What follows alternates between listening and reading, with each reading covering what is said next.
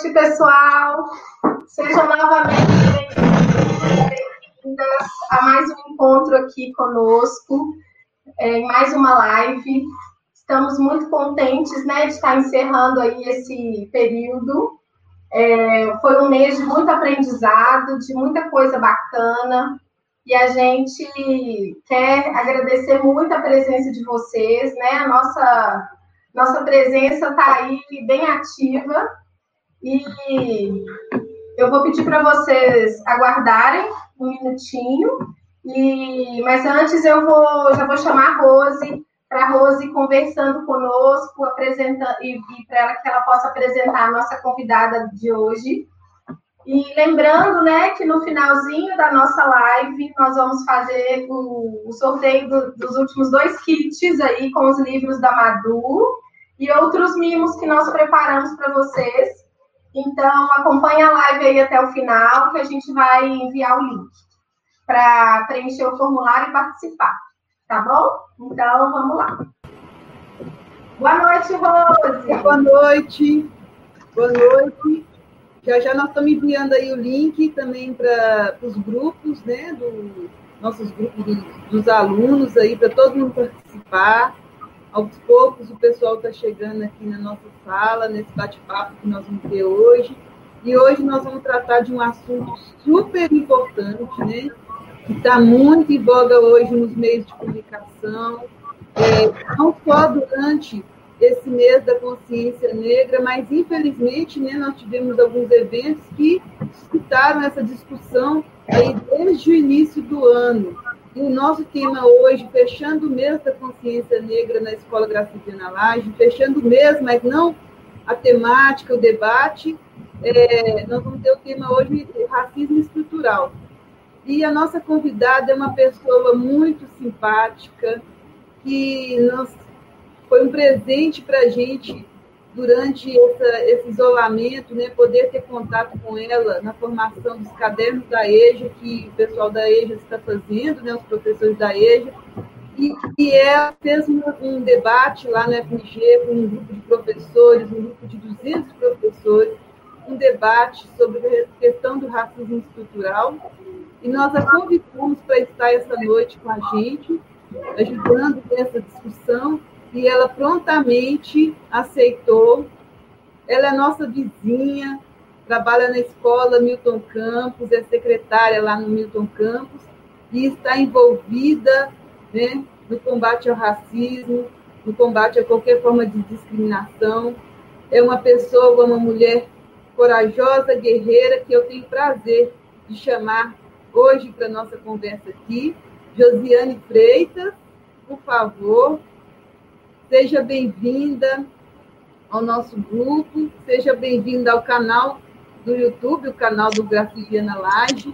É com muita alegria que a gente tem a sua presença aqui para nos ajudar né, nesse debate tão importante, nos trazer argumentos, nos trazer é, esse conhecimento, para que a gente possa aí estar mais instrumentalizados pra, na luta aí do dia a dia. Desde já agradeço muito a sua disponibilidade de estar com a gente aqui nesse espaço e espero que a gente esteja aí, tenha uma, uma excelente live com muito aproveitamento, que as pessoas é, saiam assim realmente é, mitigadas, né? vestidos, porque foi isso que os professores, no dia que você apresentou para 200 professores lá no curso na UFMG, foi isso que a gente saiu, assim, incomodado, mas, é, mas cheio de argumentos instrumentalizados para a gente estar tá vencendo essa luta aí contra o racismo. Seja bem-vinda. Oi, Rose. Olá, Thaís. Olá, pessoal. Boa noite. Bom, muito obrigada pela apresentação. Né? Como ela falou, é, eu sou secretária, tenho prazer de trabalhar na Escola Milton Campos. Inclusive, mando um beijo para o pessoal que trabalha lá. Mas, em especial, um beijo pessoal que trabalha na secretaria, que é esse local que é importante na escola e às vezes é invisibilizado, assim como os outros setores. E é com muito prazer que eu estou aqui a, a, essa noite para compartilhar um pouco com vocês é, o meu estudo que, é, que eu fiz é, sobre esse tema. Então, é uma honra para mim estar aqui essa noite.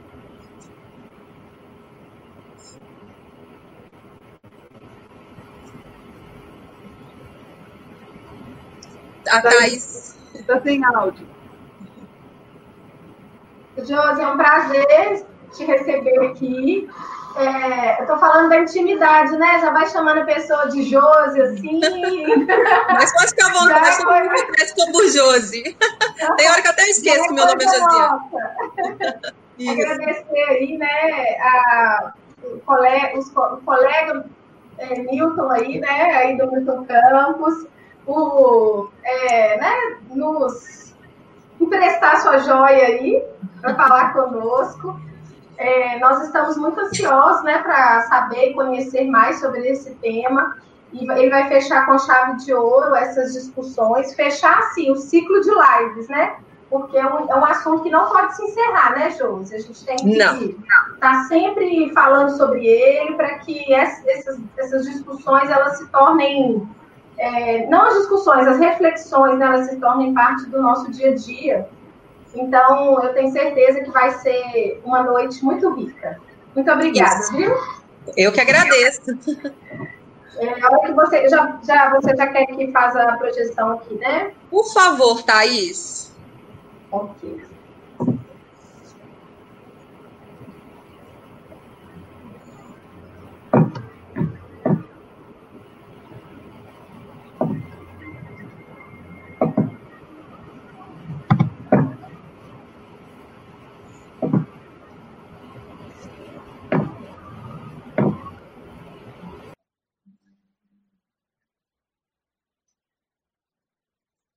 Bom, eu estão me ouvindo, né? Imagino que deu um silêncio aqui, a gente é nova nessa tecnologia.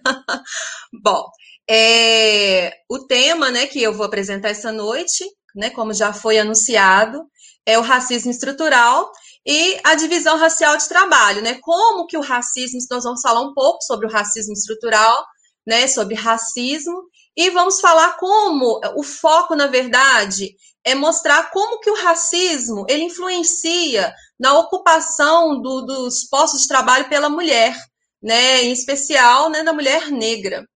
Pode passar, por favor, Thaís?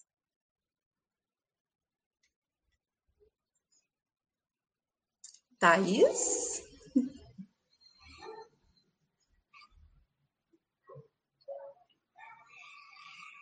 Oi?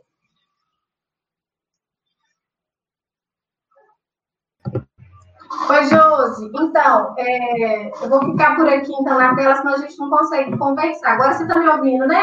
Estou. Tá, eu vou, vou projetar aqui novamente, tá? Ok. Pode passar essa tela. Problemas técnicos é nessa época de pandemia o que mais acontece. Nossa senhora, é mesmo.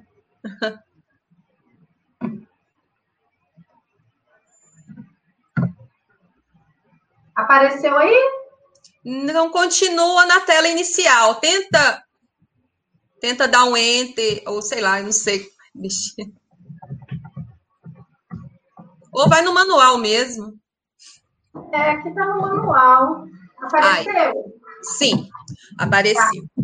Bom, como a Rose já falou, é, o, o, texto, né, sobre o texto que eu vou falar aqui agora, ele pertence a uma coleção é, idealizada pelo professor Eli Sabino, da UFMG, da Faculdade de Educação.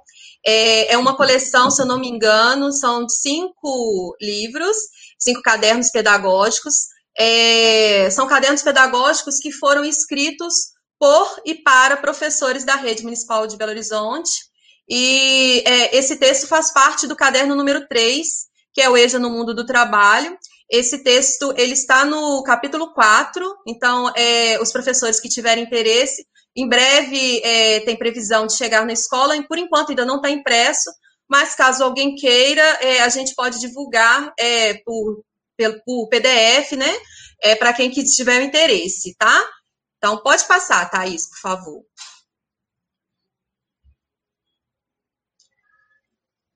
Bom, então por que falar de racismo estrutural? Como começar nossa conversa aqui, né? Que aí vem as dúvidas, ah, mas para quê, né?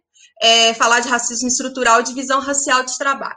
Bom, antes né, de tentar convencê-los e tentar explicar, para tentar puxar vocês para ficar conosco até o final dessa live, eu vou, porque assim, é, essa é a terceira vez que eu apresento, faço essa apresentação, e, e aí, assim, depois que a gente apresenta, a gente vai ouvindo, vai vendo algumas coisas, e assim, antes de tudo, é, eu queria, assim, ressaltar, porque é, às vezes, né, algumas pessoas tendem a achar que, assim, a gente, por estar lutando contra o racismo, é, tendem erroneamente a achar que a gente tem alguma coisa contra branco.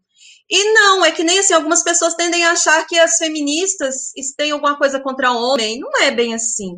Então, na verdade, a gente está tentando usar esses espaços, espaços que é, nos permitem, né, e apesar que temos que sair avançando todos os espaços, para demonstrar a, a desigualdade né? Então, assim, a gente está numa realidade atual que, igual, por exemplo, o nosso vice-presidente, ele falou em rede nacional que não existe racismo no nosso país. Então, é, a gente tem uma. É, é, na sociedade atualmente, eles pregam o atual mito da democracia racial. E o que, que seria a democracia, a, a, essa falsa democracia racial? De é, que falar que todos nós somos iguais, né? É, que no Brasil tudo igual, que não existe diferença. E nessa apresentação eu vou demonstrar para você, sim, somos todos iguais. Se me cortar aqui, vai sair sangue igual se cortar um branco, um índio, um japonês. Contudo, todavia, entretanto, existem marcas que, que demonstram, né, como eu vou mostrar para vocês, vou mostrar é, índices gráficos que demonstram que essa igualdade ela só existe mesmo na Constituição. Então, na verdade, você que é branco, que está aqui me ouvindo neste momento, é, junte-se a nós, porque na verdade a gente está nessa fase de hoje em dia, as pessoas acham que é mimimi, é vitimismo, e não tem nada disso. Né? Na verdade, a gente quer, a gente está em luta por igualdade. E a partir do momento que a gente busca a igualdade, ela vai ser boa, não só para nós negros, é boa para a sociedade em conjunto. Né? Então, é só realmente a gente quer mudar a desigualdade tá? Então não se sintam ofendidos, a gente não pretende, a gente não quer, porque às vezes tem branco que pensa assim, ah, não, estão querendo é, tomar nosso lugar, que esse desse de cota, tomar cota minha, é, no lugar da minha vaga na, na, faculdade, do meu filho, não é nada disso, tá? A gente só quer mudar, a gente só quer lutar por um mundo mais justo e com mais igualdade, tá? Então pode passar, Thaís. Bom, é, além disso, a gente tem que lutar, gente, essa, mexer com essa questão da autoestima, é, com a autoestima nossa, de nós negros, porque da forma como que a coisa vem ocorrendo, a gente tende a achar, e como a sociedade ela é organizada atualmente, que prega a questão da meritocracia, a gente tende a acreditar que a gente, é, a gente ocupa certos cargos, a maioria dos negros ocupa certos cargos, porque não luta, porque não corre atrás suficientemente, e aí a gente vai ver que, é, principalmente com essa questão do racismo estrutural, que não é culpa total nossa. Não é, tem uma força contrária, sabe? Que faz com que impede com que a gente chegue no, local, no lugar que a gente gostaria de estar.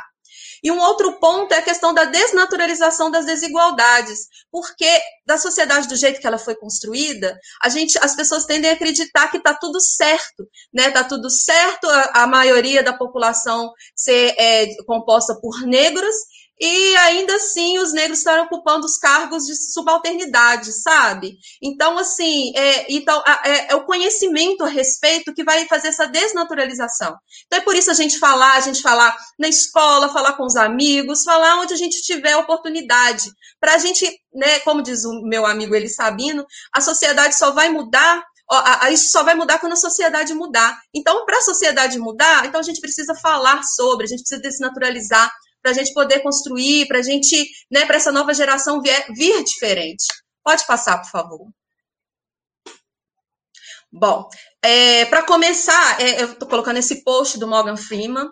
Adoro esse ator, vivo procurando lá na Netflix, Morgan Freeman, os filmes dele, adoro assistir quase todos.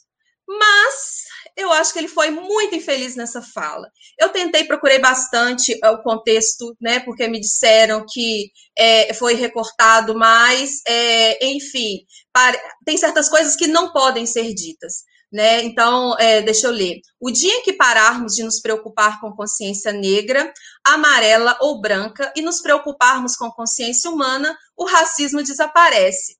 Bom, gente, falar isso é a mesma coisa que falar assim: vamos parar de falar de pedofilia, porque pedofilia vai acabar. Não é não, gente. Porque se a gente parar de falar, as pessoas que, que estão sendo sofrendo com a pedofilia, elas nem vão saber que é. Né? Então não é bem assim, não. A, a, o, o, o, racismo ele só vai acabar mesmo quando a gente ter consciência que a gente está sofrendo também é, com, com isso, né? O que, que é o racismo? Só dessa forma que ele pode querer desaparecer. E uma outra coisa que eu queria chamar atenção nesse post é quando ele fala, porque, gente, até eu, negra, eu já usei essa frase, né? Que a ah, consciência tem que ser consciência negra, tem que ser consciência humana. Mas acontece, pode passar, Thaís? É, eu, coloquei essa, essa, essa tirinha que exemplifica bem, que é uma fala que a Djamila Ribeiro fala. É, tipo, é, Tipo, ah, é, o que, que você tá fazendo, né? Tô apagando fogo, tô indo apagar um fogo da casa, tá pegando fogo. Uai, mas espera aí, né? Todas as casas importam, vamos apagar essa, que essa casa que não tá nem pegando fogo. Então, tipo, é, por que que a gente, toda, todo humano, gente, toda vida humana importa, é óbvio, é claro. Mas a questão é que estão morrendo mais negros, são os negros que estão em condições de maior subalternidade. Então, é a casa que está pegando fogo, são a casa dos negros, né? De grosso modo. Então, é por isso que a gente fala consciência negra, é, a vida negra importa, entendeu? Então, não olhe isso como uma questão de provocação. Então, assim, entenda que a luta, a gente está lutando hoje para talvez não precisar daqui a alguns anos. Espero eu, em nome de Jesus, que seja daqui a poucos anos, né? Mas, então é isso, é importante frisar isso. Pode passar, Thaís, por favor. Bom, então, para começar, vamos falar sobre um pouco sobre as concepções de racismo. É, primeiro, também vou fazer uma propaganda né, desse livro desse Silvio Almeida, que, meu Deus, meu sonho. o Silvio Almeida, se um dia essa, essa, essa live chegar até você, viu? Estou aqui. Enfim, brincadeiras à parte, é, o Silvio Almeida, ele, ele apresenta né, nesse livro Racismo Estrutural, é, as concepções de racismo, e é importante a gente saber porque, certo dia, eu adoro, né, às vezes é bom usar, assim, alguns laboratórios. Um dia eu estava no supermercado, e aí eu vi dois rapazes, né, conversando. Ah, eu não tô aguentando mais isso. Agora esse povo, tudo é um mimimi, é um vitimismo. E agora inventaram mais uma coisa, racismo estrutural. Mas que palhaçada, por que, que não pode ser só racismo? Bom, eu adoraria que esses rapazes estivessem aqui assistindo essa live nesse momento, que aí eu vou explicar para eles por que, que a palavra racismo estrutural. Pode passar, Thaís, por favor. Bom, então vamos começar. Tem o racismo individualista. É, então, na concepção do, do Silvio Almeida, é, na visão individualista, o racismo é compreendido como uma patologia, um fenômeno épico ou psicológico de caráter individual ou coletivo, atribuído a grupos isolados, ou ainda uma irracionalidade. É, primeiro, é o nome individualista tende a pessoa achar assim, né, que é de uma pessoa, não, pode ser de uma pessoa ou de um grupo. Esse racismo, esse racismo ele é mais fácil de identificar, porque ele pode ser gravado, né? E a gente vê aí com frequência, né? É, recentemente eu vi uma moça aí na, na lanchonete que saiu atacando as pessoas, né? Frequentemente a gente vê situações dessa, aquela que chama a pessoa de macaco, sabe? São esse tipo, esse racismo, é, ele é mais fácil de ser identificado, causa dor e sofrimento para quem sofre, óbvio, mas a gente vai ver que tem o outros tipos de racismo, eles, eles assim, é, atinge muito mais a população. E, e, e, assim, uma coisa que é importante frisar é, com relação a essa concepção individualista, é que como o, o Silvio Almeida fala, né, como se fosse uma patologia, tipo assim, é, não existe racismo, existem pessoas racistas, então se, se acabar com essas pessoas racistas, vamos levar elas para uma clínica psicológica, vamos tratar esse pessoal, e aí vai acabar o racismo, né? Então, acabou, não é assim, não, gente. Infelizmente, não é assim. É, é, óbvio, a gente tem que trabalhar, não deixar, não permitir. As pessoas que sofrem com essa situação, elas têm que denunciar mesmo, mas não é bem assim, não. E é, presidente Mourão também, vice-presidente, agora gostaria também que você estivesse vendo essa live para vocês, para poder você ver os exemplos que eu vou mostrar agora. Pode passar, por favor.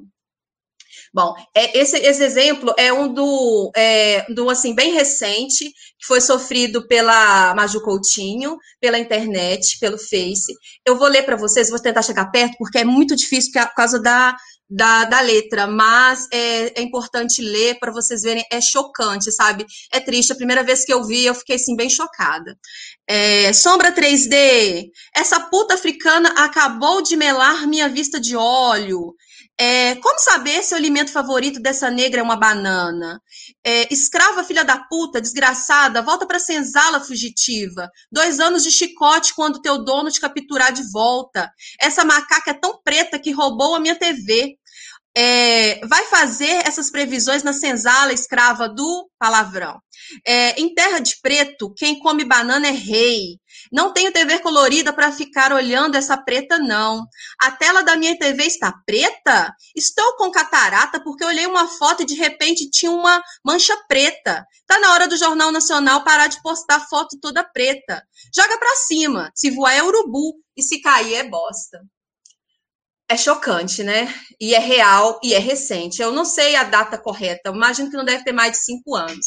Então, assim, o que, a Maju fez para ouvir essas ofensas? Né? É, mas, assim, enfim, é, é assim, é, é, eu não gosto nem de comentar. Pode passar, por favor, Thaís. Bom, infelizmente não vai dar para passar esse vídeo, mas fica como sugestão para quem tiver uma canetinha e anota para assistir depois, tá? Depois da live, tá, gente? É... Esse vídeo ele se chama Subraça. É, é um documentário da década de 80, final da década de 80, acho que é de 80 mesmo. E essa moça que está aparecendo aqui, aí tá até a fala, né? Não são brasileiros, é, não, é uma subraça. E até importante também eu falar sobre isso, gente, porque, por exemplo, é, vocês já devem ter visto que algumas pessoas que sofrem algumas situações assim de racismo, de acordo com a Constituição, é, é, é considerado como injúria, né, racial. É, então, assim, o, e o que que essa moça essa prezada moça aí tá querendo. Ela, na verdade, ela tá meio que indignada, porque lá nas praias lá da Zona Sul do Rio de Janeiro, é, chega no final de semana, os, os pobres né, da favela desce para ir para aproveitar a praia. Então, assim, ela usa palavras muito duras, ela fala é, esse povo sujo, mal arrumado, mal educado. Eu fico pensando, mas peraí, o pessoal tá na praia, é sujo? Né? Então, na verdade, isso me faz até lembrar também uma sugestão, é, para quem não viu, o filme Que Horas Que Ela Volta. Tem uma cena que a, a, filha da empregada ela vai nadar, entra na piscina e a dona da casa ela manda trocar água porque é como se a água tivesse suja, sabe? Então essa é, é uma visão assim para vocês verem que não é ficção.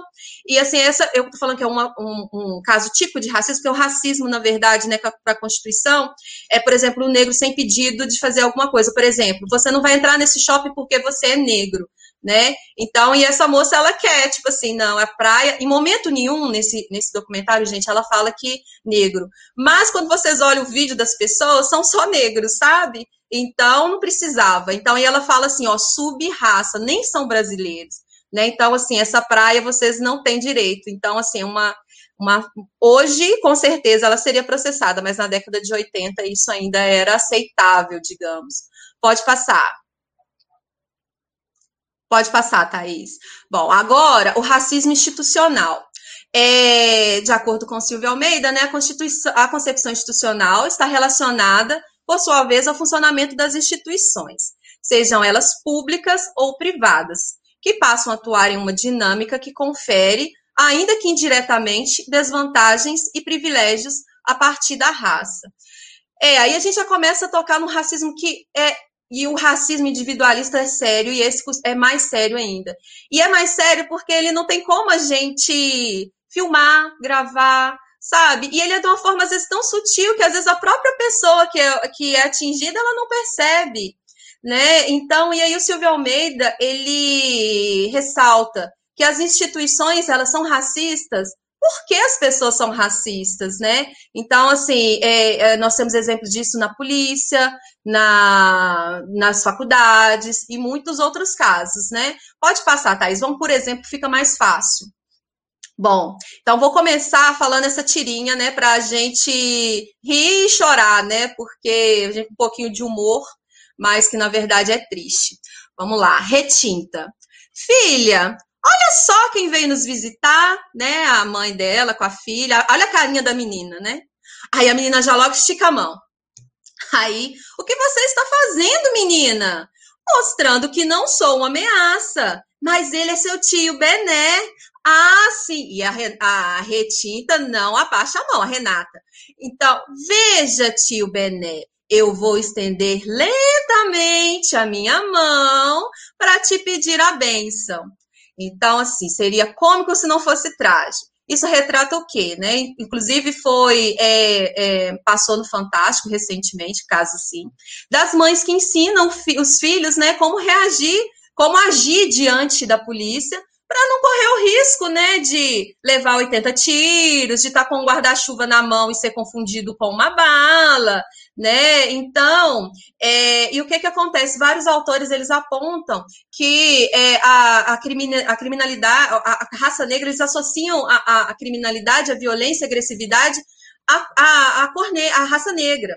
E aí teve um vídeo que eu vi recentemente de um rapazinho, esse eu não vou poder falar aqui para vocês porque eu não lembro o nome, mas é, ele falando assim da Constituição, né? Como que foi feita, como foi criada a polícia. Então, assim, foi criada na época ainda que a sociedade era muito machista, né? Machista, perdão, era muito racista. Então, assim, eles pensaram, né? Vamos ter, é, vamos ter que abordar as pessoas. Mas peraí, nós vamos abordar os negros da mesma forma que os brancos? Não, como, a, como foi criada né, numa época extremamente racista, então já começou aí e permanece. Então, assim, aí a gente vê situações como, por exemplo, que a gente que aconteceu recentemente, né, no Carrefour, e aí tem alguém vai falar assim, ah, mas, Josi, aí o cara estava fazendo coisa errada, não tinha que, que, que segurá-lo? Sim, mas o que, que acontece, gente? A abordagem não é igual para um negro e para um branco, né? Eu já vi relatos de pessoas que falam assim, nossa, mas a polícia é tão educada. Não, e um outro exemplo, assim, bem bacana para vocês entenderem como é a, a diferença de abordagem. Também foi um vídeo que circulou aí nas redes sociais, é, não sei se quem já, quem já viu, quem não viu, deve ter no YouTube. É um cara lá na, Alphaville, não sei São Paulo, Rio de Janeiro, e ele tá lá no telefone, a polícia tá lá do lado de, de, da rua, e assim, é, para poder buscá-lo, e aí ele tá falando: Seu, esses bostas, vocês não vão entrar aqui, que não sei o quê. E os policiais estavam fazendo o quê? Filmando quietinho na dele, chamando, sendo chamado de bosta, de idiota, de não sei o quê. Vocês acreditam que se fosse na favela ia ser da mesma forma? Nem precisa responder, né? Se vocês pudessem responder, eu sei que vocês iam responder. Não, não. Então, assim, por isso que é o racismo institucional na polícia. Isso são exemplos. Pode passar, por favor. Continuando, ainda tem a questão do racismo no judiciário. Esse artigo, que também é um artigo bem interessante, bem triste, fala de uma juíza que ela absorveu um, um, um, um suspeito porque ele não tinha características de bandido. Sabe por quê? Porque ele era branco de, e é, loiro de olhos claros. Então, fala de novo, se refere àquilo que eu falei para vocês, né, é, de associação à, à, à agressividade, marginalidade à cor negra. Triste, né, gente? Mas é verdade. Pode passar, por favor, Thaís. E um outro exemplo é os exemplos, os exemplos nas universidades. Então, assim, é um exemplo assim bem recente de 2017 do, do Instituto Locomotiva, que ó, pessoas com ensino superior, 25 anos ou mais, 18% homens brancos, 6% homens negros, 21% mulher branca e 9% mulher negra. Aí alguém vai falar assim: não, Josi, mas o que, que é isso? Né? Hoje em dia tem cota. Gente, é óbvio, a cota foi assim, é uma conquista, realmente precisa ter, que é uma forma de tentar, né, equilibrar, não é uma forma assim, né, ninguém quer nada de mão beijada, mas é, a história, né, é, revela, né, essa dificuldade, é uma forma de tentar, né, é, ajudar, né, tentar assim, diminuir as desigualdades. Mas o que, que acontece? Não é só dar cota. A pessoa ela tem que ter condição de permanecer. Igual, por exemplo, né, eu moro aqui em Justinópolis. É, bom, eu acho que aqui agora acho que tem uma, uma, uma faculdade, eu acho, é, não sei, mas a mais próxima agora ali na Vilarinho, por exemplo, né? Eu consegui, entrei, né? Eu ganho um salário mínimo, fiz Enem, consegui uma bolsa lá no NBH, lá no Buritis. Poxa, pensa, calcula, não sei o valor da passagem, mas no mínimo que eu vou gastar uns 20 reais por dia para chegar lá de ônibus, né? Fora a hora, né? Então, e não é só isso, né? Tem é, a questão de materialidade, alimentação e etc, etc e tal. E dependendo do curso, ainda tem que se manter lá. Entendeu? Então, assim, tendo em vista, como eu vou mostrar mais para frente, é, que a maioria dos negros eles ocupam, recebem os menores salários, e aí tem que. Pô, então, tipo assim, eu tenho que fazer a faculdade, mas eu tenho que pagar meu aluguel, eu tenho que ajudar dentro de casa, ou eu tenho que alimentar o meu filho. O que, que a pessoa vai, vai escolher, né? E então é uma questão assim que não tem nem escolha. Então a pessoa o que, que ela vai fazer? Ela vai desistir. Então por isso só vai a quantidade pequena igual essa. Não é que os negros não são inteligentes, que eles não querem fazer faculdade. A questão é que as condições não ajudam. Né? Então não adianta só ter cota, também tem que ter, é, tem, que, tem que ter várias outras coisas juntos. Pode passar, por favor, Thaís. Agora o racismo estrutural. Bom, Silvio Almeida ele enfatiza, né, que todo racismo é estrutural ou seja, é um elemento que integra a organização econômica e política da sociedade. O racismo é um processo em que as condições de organização da sociedade reproduzem a subalternidade de determinados grupos que são identificados racialmente Bom, o racismo, gente, é por isso o racismo é estrutural, quando fala, né? Então, assim, o rapaz do supermercado, que eu espero que você esteja aqui me ouvindo. Então, assim, quando a gente fala que o racismo é estrutural, não é esse racismo que é que é o macaco negro que dói, mas é porque o racismo ele foi da, da, da criação do, da sociedade, sabe? Ele começou ali e permanece. E aí a gente vai ver exemplos, como eu vou falar aqui para frente, que para entender melhor por que, que o racismo ele é estrutural. Pode passar, Thais, por favor. Bom, é, por exemplo, por que, que o racismo é estrutural, né? É, exemplos como esse, ó, mercado de trabalho, cargos gerenciais em 2018, cargos ocupados por branco, 68,6%, ocupados por pretos ou pardos, 29,9%. Aí volta naquilo que eu falei com vocês na questão do racismo é, institucional. É, as pessoas, quando elas ocupam cargos né, de subalternidade com os menores salários, diminuem as possibilidades desse negro, sabe? Dele conseguir é, uma mobilidade social.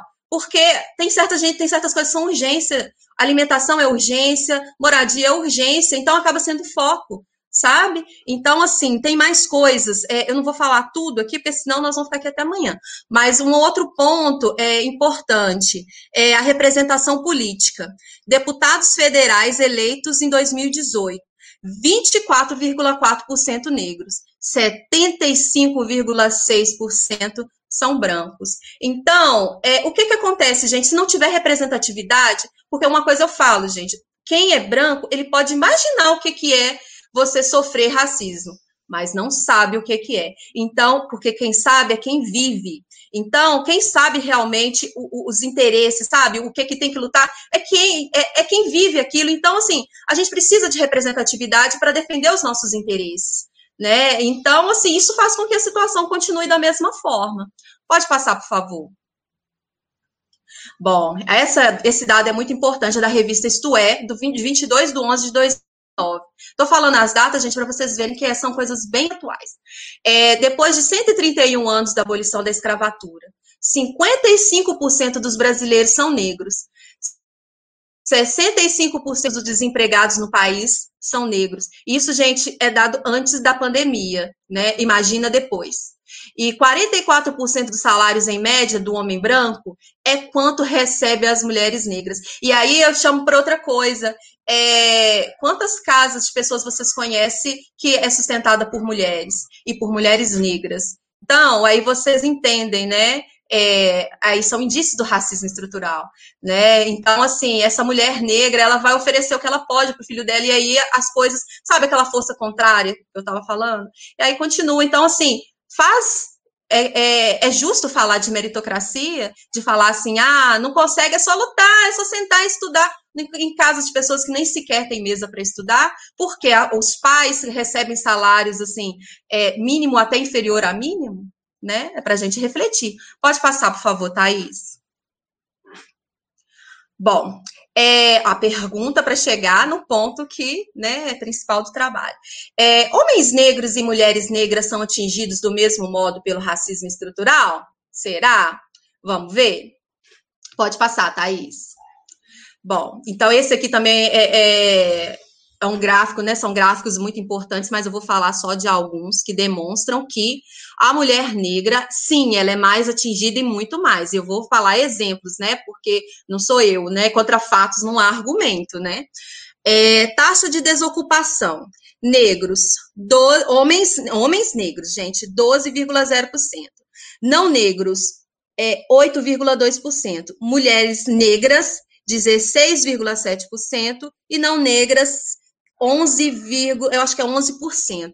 Daí já vê que os homens, tanto os negros são atingidos, né, bem mais atingidos, mas o que, a gente vê? Que a mulher negra é muito mais. E um outro, o rendimento médio por hora é, de negros, 11 reais. Da, do homem, da mulher, 10 reais. E aí agora é dos não negros, do homem não negro, 19 reais e da mulher negra 17 reais. Isso é uma média, gente. Então calcula para vocês verem. Então, assim, tudo isso revela que a mulher negra, ela é mais atingida, como a gente vai ver também mais à frente. Pode passar, Thaís, por favor. Bom, essa é uma fala da Angela Davis, bem, é, né, bem conhecida. É, quando a mulher negra se movimenta, toda a estrutura da sociedade se movimenta com ela. Por quê? Bom, como que a gente vê aqui, essa, essa pirâmide, ela fala da correlação à remuneração.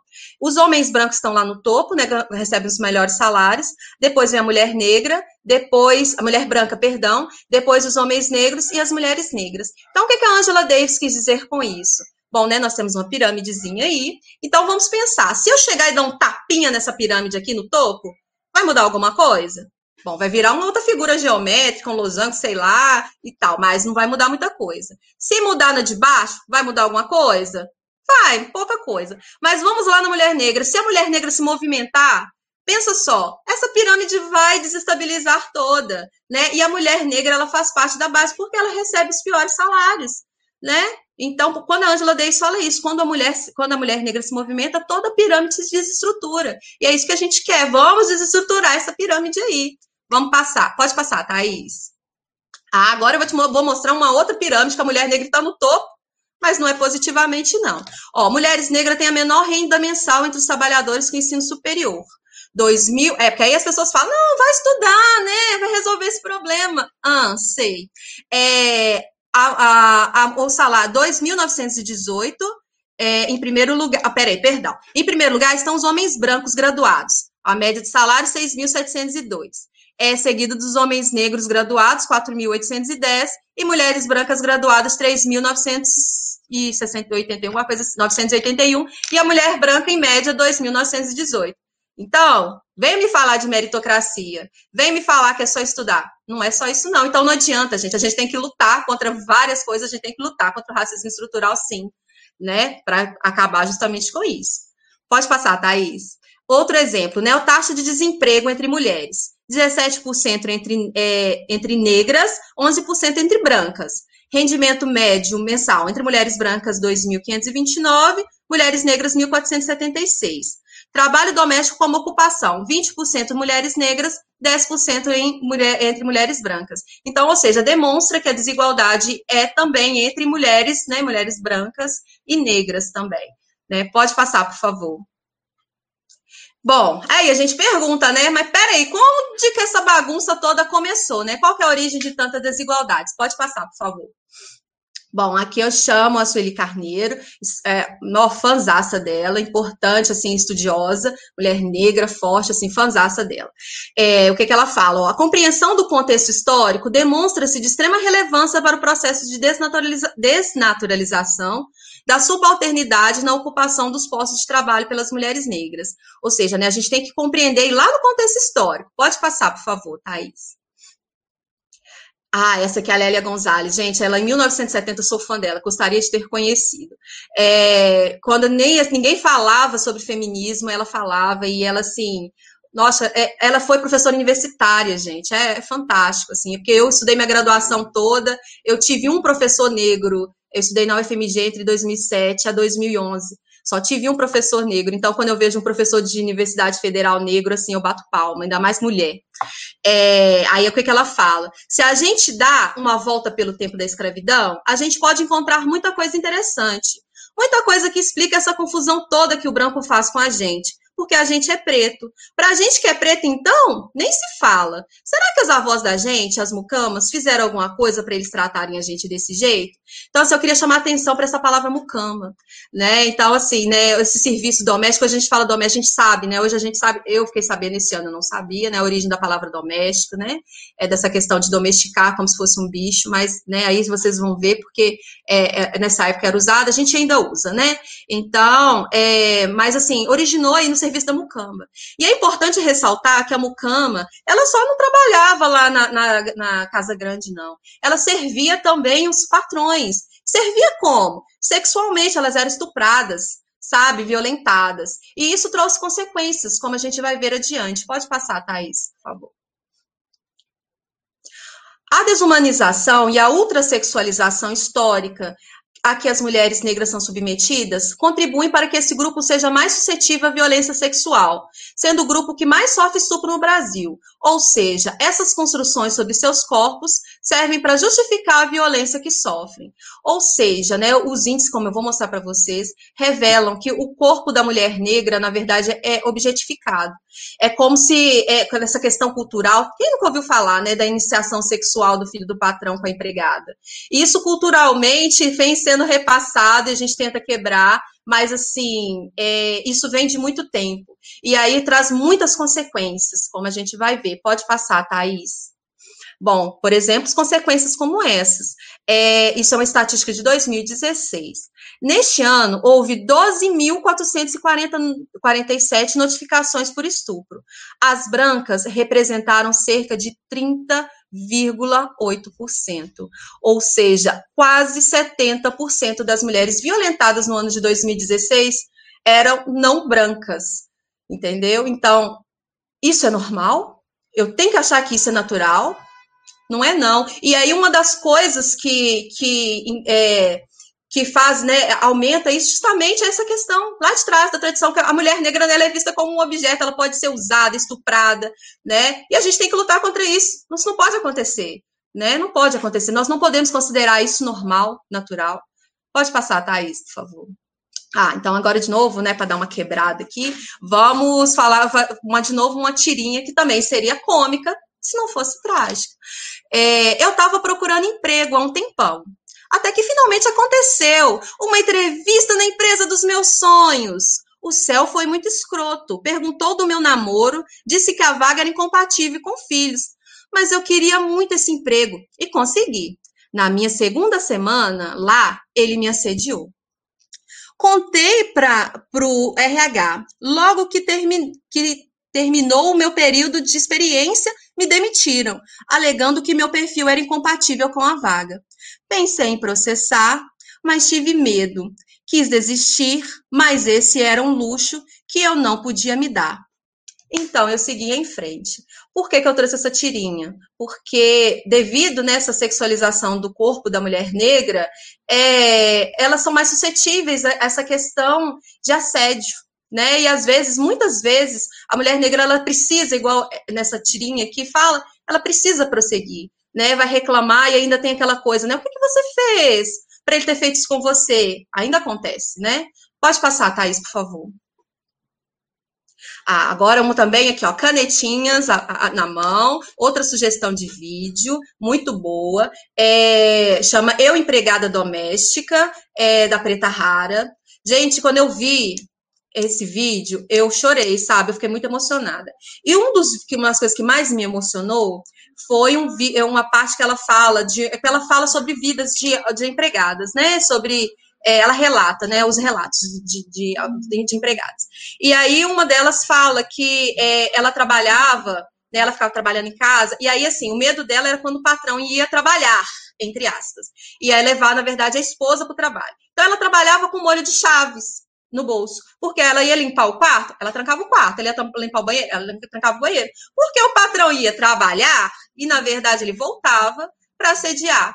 E aí ela foi falar com a amiga. E o que, que a amiga falou? Você, ah, não, aguenta, bobo, onde você vai arrumar um emprego que você vai ganhar 1.500 reais? E aí o que, que ela fala? Como ela tinha vindo do Maranhão, né, para cá, e aí ela precisava mandar dinheiro pro filho dela, ela continuou.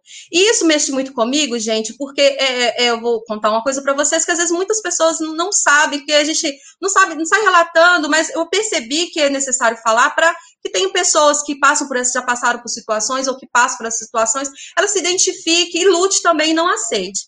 O meu primeiro emprego foi aos 16 anos em um prédio, eu trabalhava como faxineira. E, e assim, meio que intuitivamente, eu já trabalhava assim, é, com roupas largas, de camisa é, de malha, que não marcasse meu corpo. Por quê? Não, não chamar atenção, porque chamar atenção não era bom, não. Porque eu não era vista como uma mulher, eu era vista como um objeto, uma negrinha. E adiantava? Adiantava não. Então, assim, se minha mãe estiver vendo essa live agora, ela vai estar sabendo disso agora. É... Então, assim, eu não falava porque a gente precisava do dinheiro. Minha mãe não tinha condição de me dar as coisas que eu precisava e eu precisava ajudar em casa. Aí, uma vez eu contei para ela, porque teve uma situação que, assim, estava muito fora, assim, estava me machucando muito estava muito difícil para mim. E aí eu vi a tristeza no olhar da minha mãe. E, naquela situação de tipo, a gente precisava daquele dinheiro, e, e aí o que que, né, restou ela me dizer, tipo assim, se cuida e se protege, né, porque fazer o quê? Porque qualquer coisa que fosse falar, ué, mas o que, que essa menina tá fazendo, né? A culpa ia cair sobre quem? Sobre mim. Então, e a gente não pode, a gente tem que falar sobre isso, porque isso não é natural, não. Nós não somos objetos né? Então, assim, isso que eu tô falando com vocês foi, aconteceu quando eu tinha 16 anos, e alguém vai querer passar pano, não, mas é porque ele gostou de você, achou você bonitinha. Gente, olha, mais de, de 16, 16 anos se passou, e eu vou falar para vocês, eu sei muito bem identificar quando uma pessoa me olha com um olhar, né, que, que me quer como mulher, e quando é com objeto. E lá não era, não. Eu tenho certeza disso né? Não vem passar pano, não, porque não era. Bom, então aí uma, essa, essa tirinha também revela, um, é, ela também tem um lado cômico, né? Após a abolição da escravidão. A partir de hoje vocês são livres, podem comemorar. Comemorar? Vocês nos arrancaram das nossas terras, espancaram, mataram, violentaram nossas mulheres, reprimiram nossas culturas enriqueceram a custa do nosso trabalho. Quais as políticas de reparação vocês criaram para nós? Emprego? Moradia? Hum moradia, emprego, reparação. A gente os liberta e agora que tem tudo na mão beijada, povo pre... e agora querem tudo de mão beijada, povo preguiçoso e mal agradecido. É, né? A abolição foi é o resultado, né? É, é a solução de tudo? Foi não, né? Soltaram, liberaram e não fizeram nenhuma medida assim que, que tentasse diminuir as desigualdades. E aí o resultado a gente está colhendo hoje. Pode passar, por favor.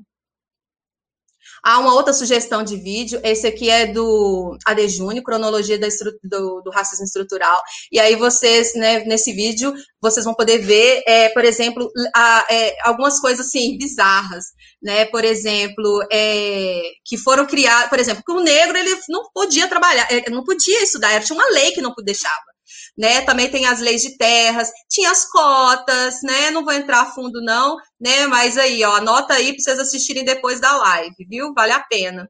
Pode passar, Thaís, por favor.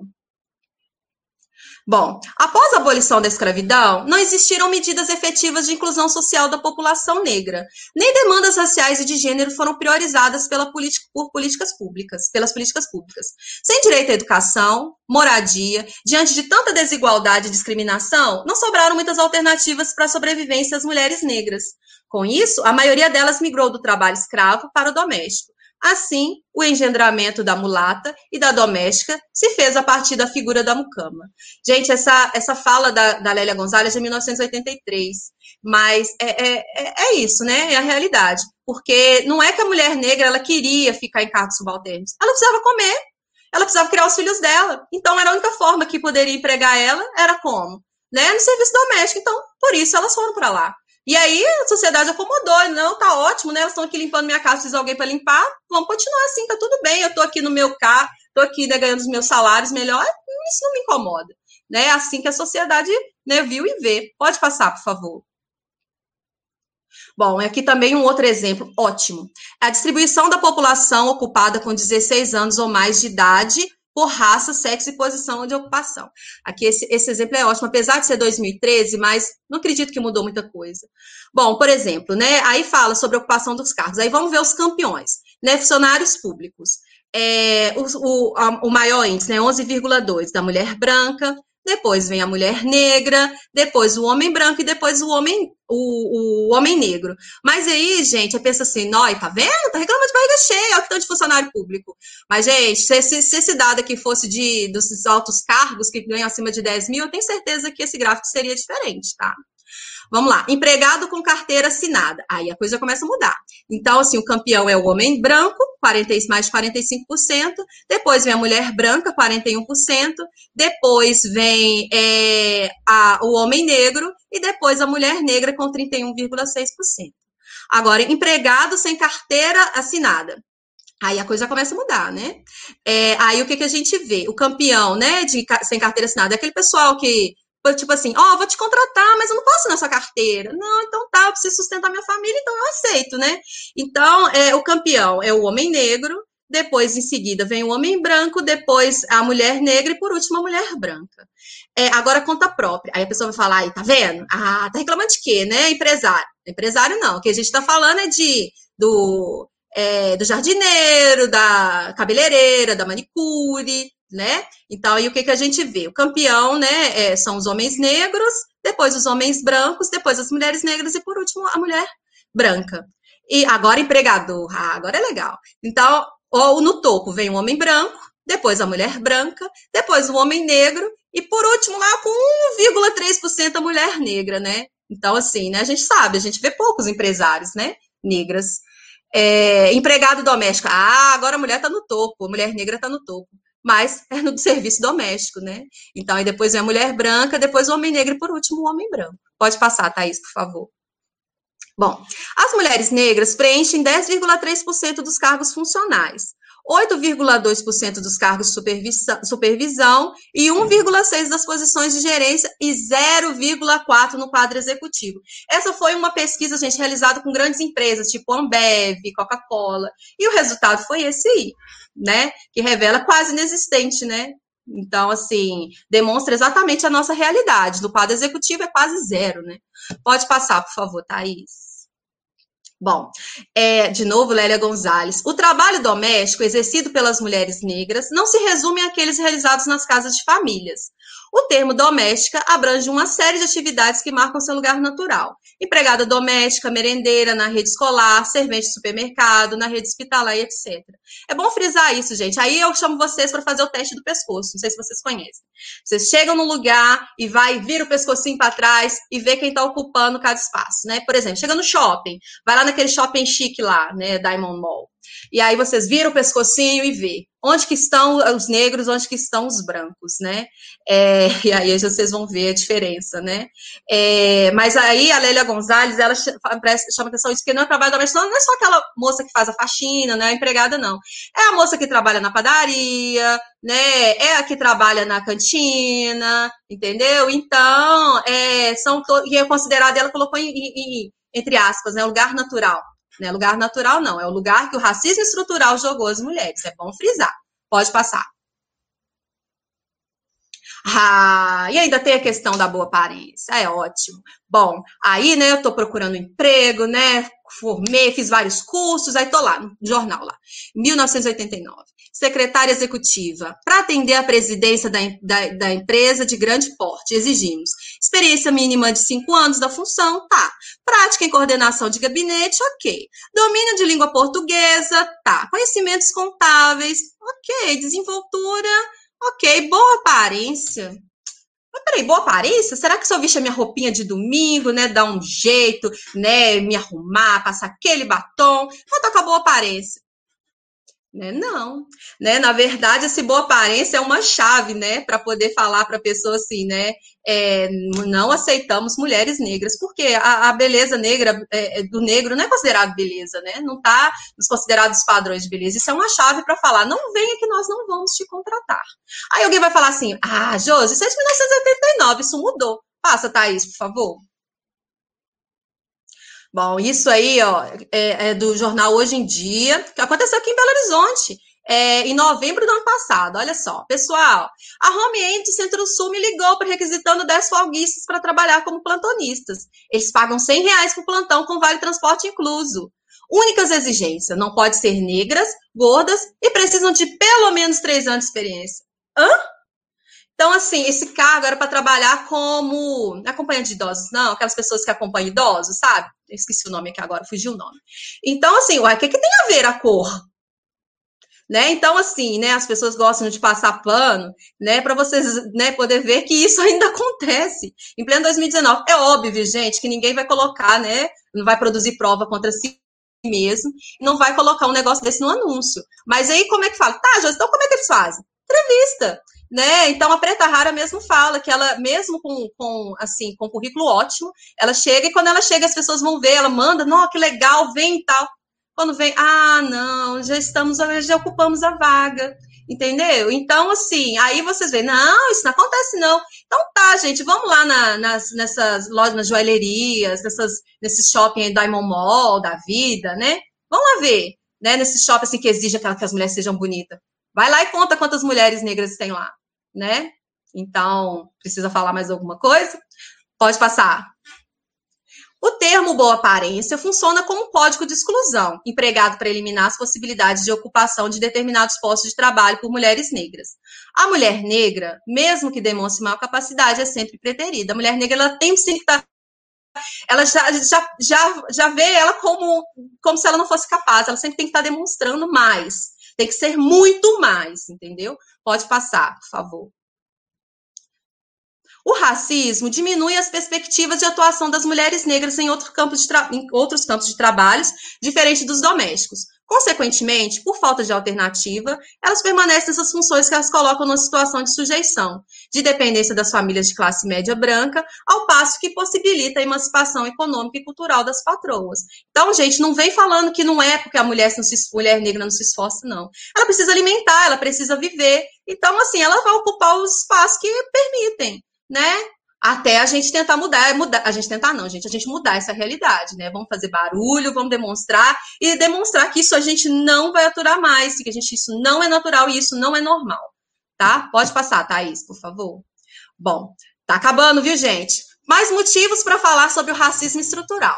Face às pressões de uma estrutura social racista, os negros e as negras tendem a internalizar a concepção de uma sociedade dicotomizada entre brancos e negros, em que brancos mandam e negros obedecem. Bom, mais motivo para poder falar, né? Por quê, né? Falar sobre racismo. Porque as pessoas tendem, como essa questão da naturalização da desigualdade, o próprio negro ele tende a achar que assim, não, ah, é normal, né? Eu tô aqui nesse cargo subalterno, tá bom, tô, tô pagando meu salário. Nananina, não. Então a gente precisa falar para abrir os olhos, né? Ampliar os horizontes, os horizontes e eles poderem ver que não é, não é natural. Vamos lá. Pode passar, Thaís. Bom, vamos acabando. Para finalizar a apresentação, mas não a reflexão sobre o racismo estrutural e a ocupação de postos de trabalho para as mulheres negras. Pode passar, Thaís.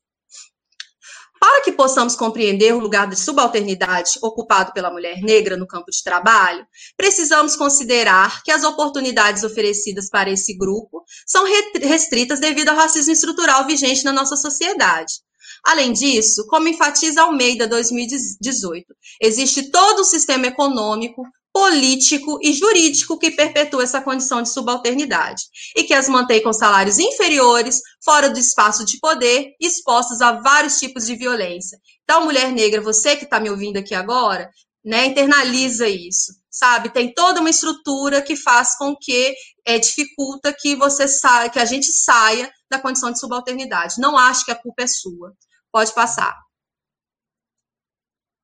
Bom, e para acabar, né, é, com essa frase, é, que também ela é bem marcante. Nenhuma pessoa branca que vive hoje é responsável pela escravidão, mas todos os brancos hoje, brancos vivos hoje, colhem os benefícios dela, assim como todos os negros que vivem hoje têm as cicatrizes dela. É volta naquilo que eu falei no início para vocês, né? A gente sabe, assim como eu não tenho culpa de viver, assim nenhum negro, né? O que a gente vivencia, vocês brancos também não. Mas a realidade é que a gente vivencia. Então, isso é já está na nossa história, está na nossa sociedade, e o que, que a gente tem que fazer é tentar mudar isso. Pode passar. Bom, aqui são as referências, caso alguém queira, pode entrar em contato, né? Tenho, vou ter o maior prazer de passar. E o meu muito obrigada por ter permanecido até então, tá? É só isso. Assim eu termino a minha apresentação.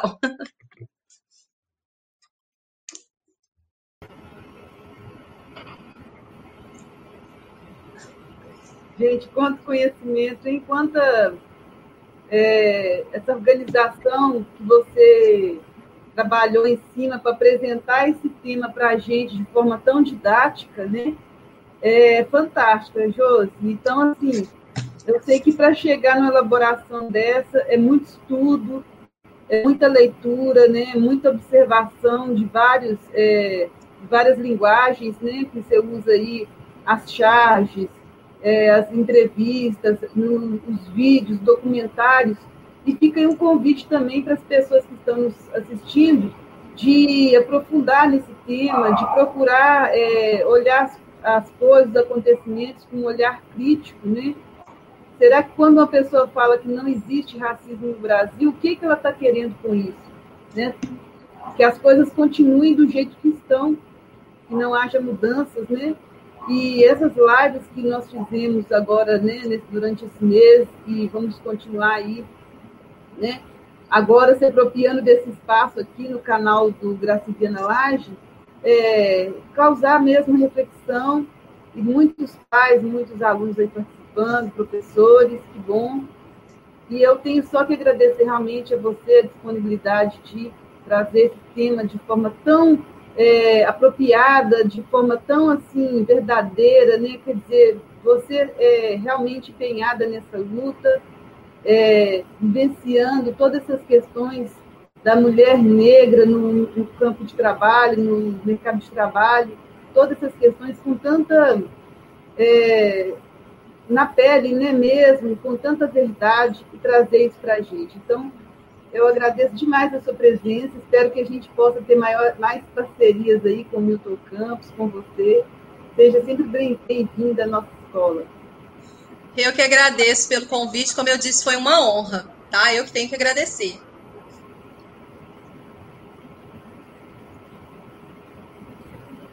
Thaís está sem áudio. Thaís está sem áudio. nós não estamos te escutando, Thaís.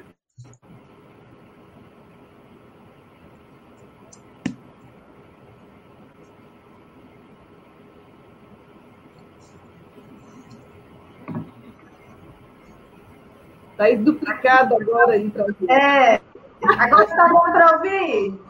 Agora sim. Tá? Sim. Gente, hoje a tecnologia está em ritmo de sexta-feira. A tecnologia já está, né? Em ritmo de final de semana, querendo nos abandonar aqui. Mas, ô Josi, é, a Edicleia colocou aí, né, que passou muito rápido que voou o tempo. A sensação que eu tive foi a mesma. Foi muito bom te ouvir. Assim, além do conhecimento, né? Você é uma oradora nata. Muito gostoso te ouvir, viu? Quero te ouvir mais em breve. Obrigada. Eu estava preocupada com o tempo. E aí. Não foi assim, ó, cravado na fita. e apesar do tema pedir sempre mais, né, Josi? Porque, nossa, assim, cada vez que a gente escuta, cada vez que a gente conversa com as pessoas sobre o assunto, a gente percebe que a gente vai crescendo um pouquinho mais e mais, né? Por isso é, é tão importante aquilo que você falou, eu achei fantástico é, aquela observação que você fez, né? Que a gente escuta muito de muitas pessoas que a gente tem que parar de ficar com isso, de ficar falando, que isso só reforça. E na verdade é o contrário, né? Então, assim, eu mesmo por ser educadora, e acredito que muitos dos nossos colegas que estão aqui, é, tem, escuta muito isso, né? Porque a gente sempre, todo professor tem aquele ferrinho de dentista que gosta de dar umas complicadas, né?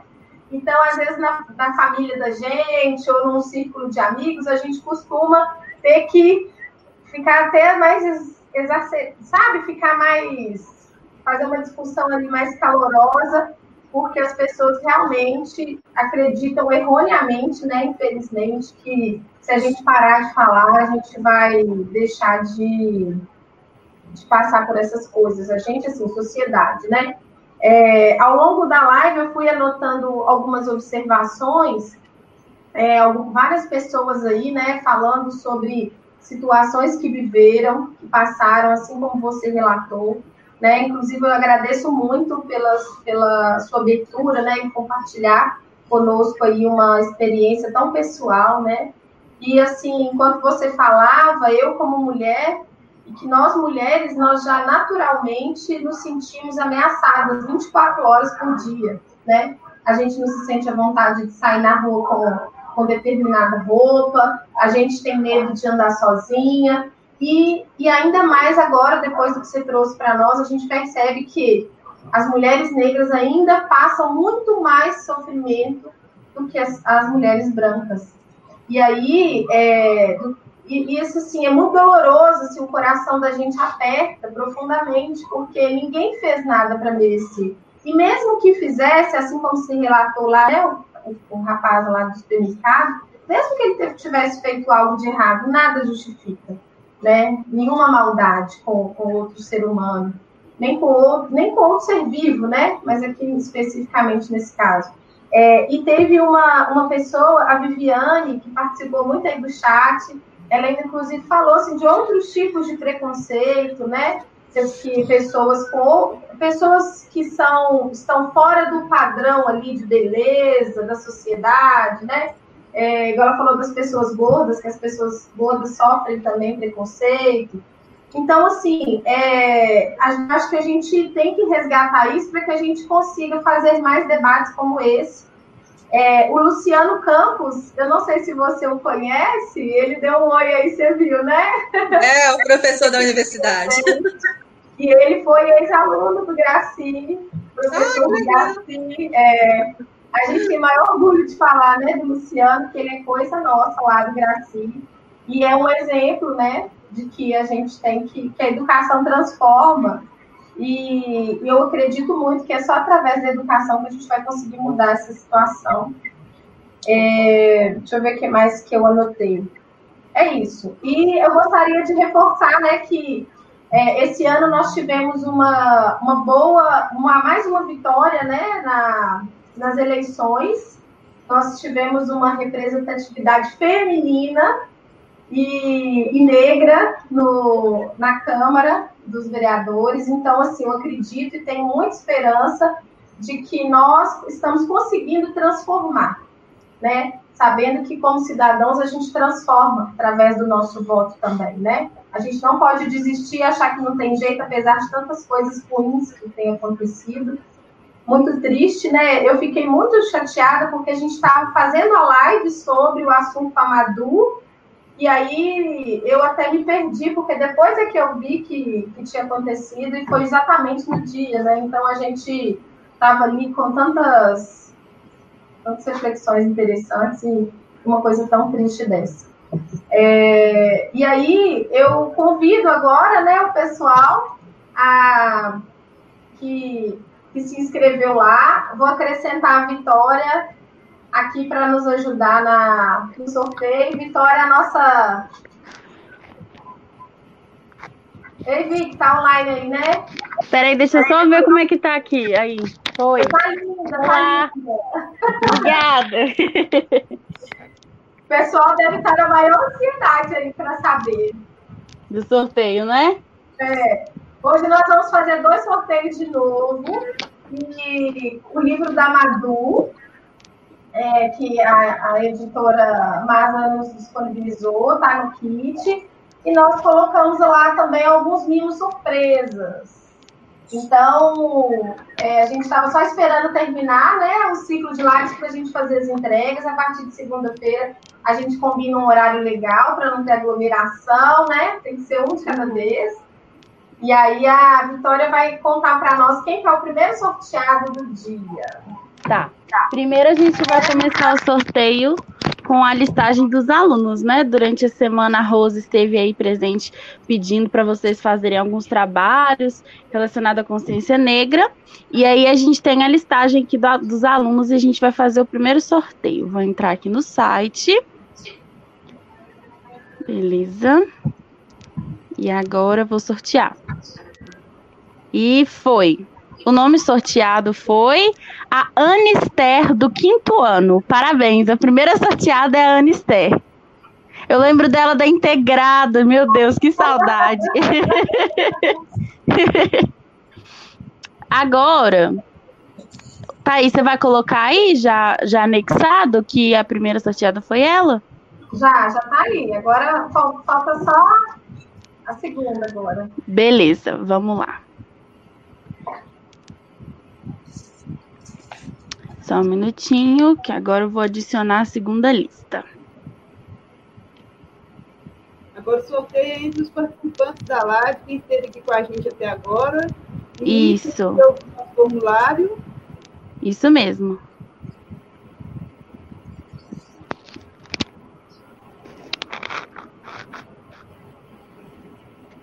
Terezinha Lucas é sua mãe? Sim. Deixa um recadinho para você. Ah, que legal, não vi. Aí, coloquei Ah, obrigada, mãe. Parabéns, Terezinha, pela é maravilhosa, por dentro e por fora, viu? A senhora fez um ótimo Então, achei que ela não ia participar. Legal. Beleza, agora a gente vai para o segundo sorteio, que é com a listagem do pessoal que preencheu forms, né? O Google Formulário. Vou lá clicar agora. E foi. Foi a Edicleia Ribeiro de Seixas. Isso, a Edicleia Ribeiro foi a segunda sorteada. Ah, que legal, Edicleia. Parabéns, Edicleia, nossa mãe, parceirona de tudo e mais um pouco, né? Verdade. Parabéns, viu? Colocando aqui Esses já. foram os dois nomes, a Anisté e a Edicleia.